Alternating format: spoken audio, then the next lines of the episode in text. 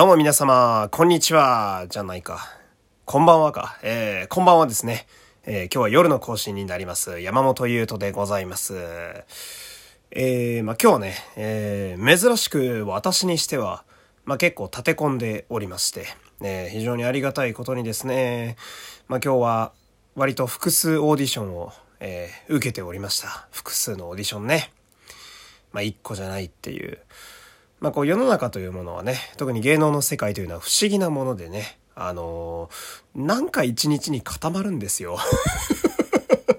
不思議なもんでね。うん。まあ、例えば3つだったらね、えー、今日、明日、明後日とか、なってくれるとまあ理想なわけですよね。それぞれ練習もね、あの、緻密に、えー、集中して結構プランとか組めたりするわけなんですが、えー、いっぺんに来て、しかもそのうちの一つは、え昨日来たばっかっていう まあ、今日行ってすぐ来いというね、スピード感で行動できるのがフリーランスで行動している声優の強みでもあったりするわけなんですけど、まあね、まあこっからは、えー、結構こう、なんだろうな、えー、悔しいという話ばかりが続くと思うんですけれども、お付き合いいただければ。あのですね、うん、まあ今日たくさんね、オーディション受けたわけなんだけど、うん、最後のやつがすごい悔しかったんだよなうーん。その、なんていうかね、ま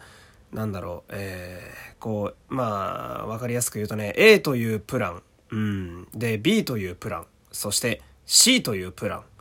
まあ、1パターンではないですわ。さすがにね。えー、まあ私もさすがにいろいろね、ある程度経験はございますから、まあ、A、B、C と、えー、なんなら D とかも作ってね、いろいろなパターンを考えてオーディションに向かうわけです。うん。で、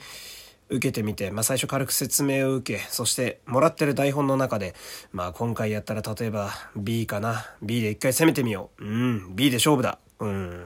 まあ、一番自信があるのが B だったみたいな。ほんで、B のプランで行くぞうん。そしたら、えー、こう、ダメ出しがかね、必ず来るわけですよ。うん。もっとこうしてくれと。うん。なるほど。そしたら、じゃあ、D のプランかな。うん。D のやつでやってみよう。うん。D のやり方で、ここは勝負かけてみようと。したら、はい、ありがとうございます。はい。いいですね、山本さん。つって。ありがとうございました。じゃあ今のでいただきます。つって。あ、ありがとうございます。今日もありがとうございます。すいません。つって。はい、じゃあ今日の収録が終わったと。うん。そしたら、エンジニアの方が来てくれてね、えー、山本さんは、あれですね、つって、基本全部音がハイになりますね、って言われて、ん？ハイですか？これは、はい、うーん、それはいい方ですか？って聞いて、うーん、時と場合によるって言われて、うっ！って思ってね、うっ！ってなってね、今喋ってる時は結構ローのテンションでね、あの声が出てるんで、ローが使いこなせるようになると、より良かったかもしれないですね。って言われて、うおー、なるほどと思って。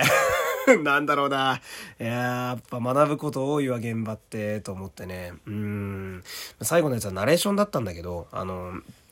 まあ、あの、喋った内容を言うわけにはいかないわけですよ。ね、これは守秘義務があるんで、まだ喋れないんですけど、まあ、わかりやすいイメージで言うならね、あの、いつも、えー、このラジオの最初の方に私が呼び込みをしますよね。えー、皆さん、たくさん聞いてくださってる方にはもう耳たこぐらいね、よう聞いてるフレーズだと思うんですけど、あの、ラジオトークで聞いてくださっている方はってやつあるじゃないですか。えー、この、ラジオトークで聞いてくださっている方は、画面下のっていう、この喋り方は結構ハイな喋り方なんですよ。えー、まあ、張ってる、張ってるナレーションですね。えー、人間に向かって思いっきり喋りかけてる、大多数に向かって声をかけてるようなイメージなんですよ。んで、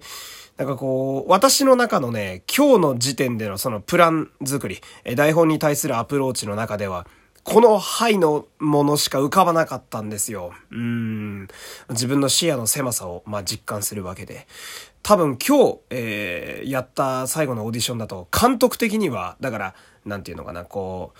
えー、ラジオトークで聞いてくださっている方はっていうよりは、ラジオトークで聞いてくださっている方は、画面下のっていう、こう、どっちかっていうと、囁きに近い感じあの、普通に喫茶店とかで人と喋るぐらいの感じ。だから、ザ・ナレーションという貼り方というよりは、もっとこう、うん、なんだろうな。そうですね。え、えー、そうなんだ。えー、で、喋ってるこの普通に喋ってる時のこっちで来てほしかったんだなっていう。まあ、最後のその監督からね、声かけられたさっきの話を汲み取ると多分こうだったんだろうな、みたいな。で、まあオーディションの結果はともかく、ああ、そっちか、みたいな。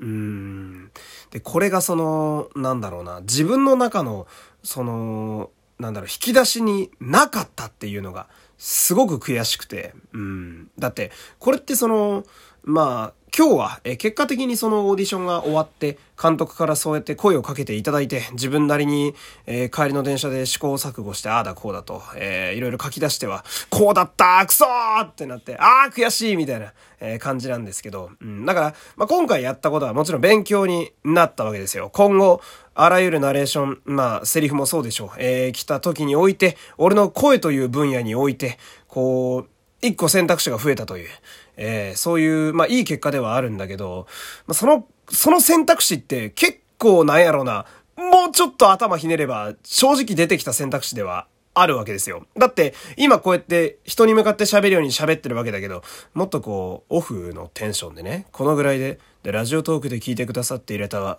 聞いていた、聞いてくださってる方は、画面下のぐらいで喋れば、正直今日のオーディションは、まあ、合格ラインに全然いけてたなって思ったわけですよ。この、変な話、喋る貼り方を、貼り方、貼らない。貼らないという選択肢を取るだけで、今日のオーディションは、まあ、取れた可能性の方がかなり高いわけですよ。もう、ちょっと変えるだけというか、ちょっとなんだろう、視野になかっただけの選択肢。これを取るだけで、えー、まあ、正解というか、えー、監督の思い描いてた答えに近寄れたわけですよ。うん。そこを見つけられなかったっていうのが、めちゃくちゃ悔しいいやー、悔しい。うーん。やっぱ、圧倒的に現場に行く経験が足りねえなと、今日は思いましたね。うーん。やっぱ今日連戦っていうのもあったと思うんですけど、まあ、まあ言い訳ですけどね。うん、本当に売れてる人らなんてもう連戦連戦で毎日戦ってるわけですから、やっぱまだ戦場に行く数が少なかったなっていうのを、やっぱ今、すごく思うんですよね。悔しい まあね、楽しいんだけど、いやーでもな、いい勉強になったな。うん。で、今日ね、帰りいろいろ考えながらこう歩いてた、歩いてね、電車乗ってたわけなんだけど、こう、やっぱ、プロとして悔しいなって思う一番の理由がね、まあ、その選択肢の件もあるんだけど、もう一個はその、やっぱ俺という楽器を俺自身がまだ使いこなせていないなっていう部分をすごく実感したんだよね、今日。うん、まあ、実感というか、痛感だね。うん。なんかこう、自分で言うのも、変だけど、まあ、自分を客観視した時にですね、え私の声の良さって、まあ、ハスキーなわけだから、今喋ってるぐらいのまあこのトーン、このぐらいのトーンが多分耳心地としては一番いいところにあると思うんだよね。今日帰り分析して、えー、このままで折れるかと思って過去に撮ったいろんなセリフとかナレーションとかもバーって聞きまくって、いろいろ試してみたんだけど、うーん、なんかこう、高音気味に張ってる時、えー、だからさっきの例で言うならね、こればっか言って申し訳ないんですけど、ラジオトークで聞いてくださっている方はっていうよりは、ラジオ、ラジオトークで聞いて、うーん、どう言えばいいんだろう。こう、もうちょっとね、普通に喋ってる。ラジオトークで聞いてくださっている方は、画面下のハート、ニコちゃんマークっていう、こう、囁く耳に、耳に向かって喋る、えー、いわゆる監督がおっしゃってたローの部分、えー、この部分の活かし方がまだまだちょっと甘えなって思ってね。うん。自分を客観視した時に、まだまだこう、使える部分がたくさんあるような気がするんですよね。まあ、iPhone とかみたいな、なんかその、隠された機能というか、そんな機能がまだあったんだ。へえ、使えばよかったな、便利なのにな、っていう部分がすごく多いような感覚なんですよ。えー、自分というこのハードのコントローラーがまだうまく使えてないような気がしてね、それもすごく悔しかったんだよね。うん。なんかその、完全に自分の蚊帳の外の場所で、あの、オーディションの結果とか答えの部分が決まるんだったら、もう正直諦めもつくわけですよ。その自分の攻撃範囲に入ってないわけだから。だから、から私がこういう、まあ私は基本、低いというか、えー、トーンが低い、音がもともと低いんだよね、えー、というのがあるんで、まあ、この領域だったら、それこそ勝負ができるわけなんだけど、なんか、人によっては、例えば少年みたいな声が、女の子みたいな声が出る声優さんとかもいるわけですよ、男性で。で、そういうオーディションに行った場合は、もう俺の攻撃範囲の外だから、もうそれはしょうがない。うん。もちろん、俺も挑戦はするけれど、うん、できないことはないと思ってるから。だけど、それは違う領域の話なんで、そこを強化しようにも、それはどうしようもないんだけど、今日の場合の例だと、明らかに俺の攻撃範囲にあったんだよね。しかもその、なんか、ちょっと工夫して考えて、そうだなーってひなり、ひねり出した答えというよりは、東大元暮らしな答えだったわけですよ。だって、普段普通に喋ってる時の、声のトーンが今日の案件に関しては一番ぴったり来るという、まあ結果だったわけだから、これは、まあやっぱりまだまだ自分の出るとこな、なすとこ、よう考える機会が必要だなと、えー、すごく思いましたね。うん。で、やっぱり、それを磨いて自分も高めてレベルアップしていくには、やっぱ経験値が必要なわけですよ。うん、まあこういうゲームみたいな話になりますが、そうなるとやっぱり、えー、まあ戦場というか、えー、現場にたくさん行ってですね、ね、より強い敵と戦っていっぱい経験値を積まなきゃいけないわけだ。うん、まだまだそれが俺には足りてねえなと思ってね。まあでも、総合的にこういろいろ自分を見直す機会になったので、3月っていうタイミングでもなかなか面白い日に今日はなったなっていう感じやったんですよね。えー、俺は負けませんよ。えー、まだまだやれるんでね。えー、まあ総合的には楽しかったんですよね。うん。まだまだやれますよ。俺はね。えー皆さんのね、元にいろんな役とか、えー、ナレーションとかで声を届けるまで、俺はまだまだ頑張りますんで、えー、オールナイトニッポンという高い目標がまだまだありますから、えー、今後とも、えー、精進していきたいと思います。えー、ちょっとぐちゃぐちゃと喋ってしまいましたが、えー、ここまでお付き合いありがとうございました。えー、山本優斗でした。ありがとうございました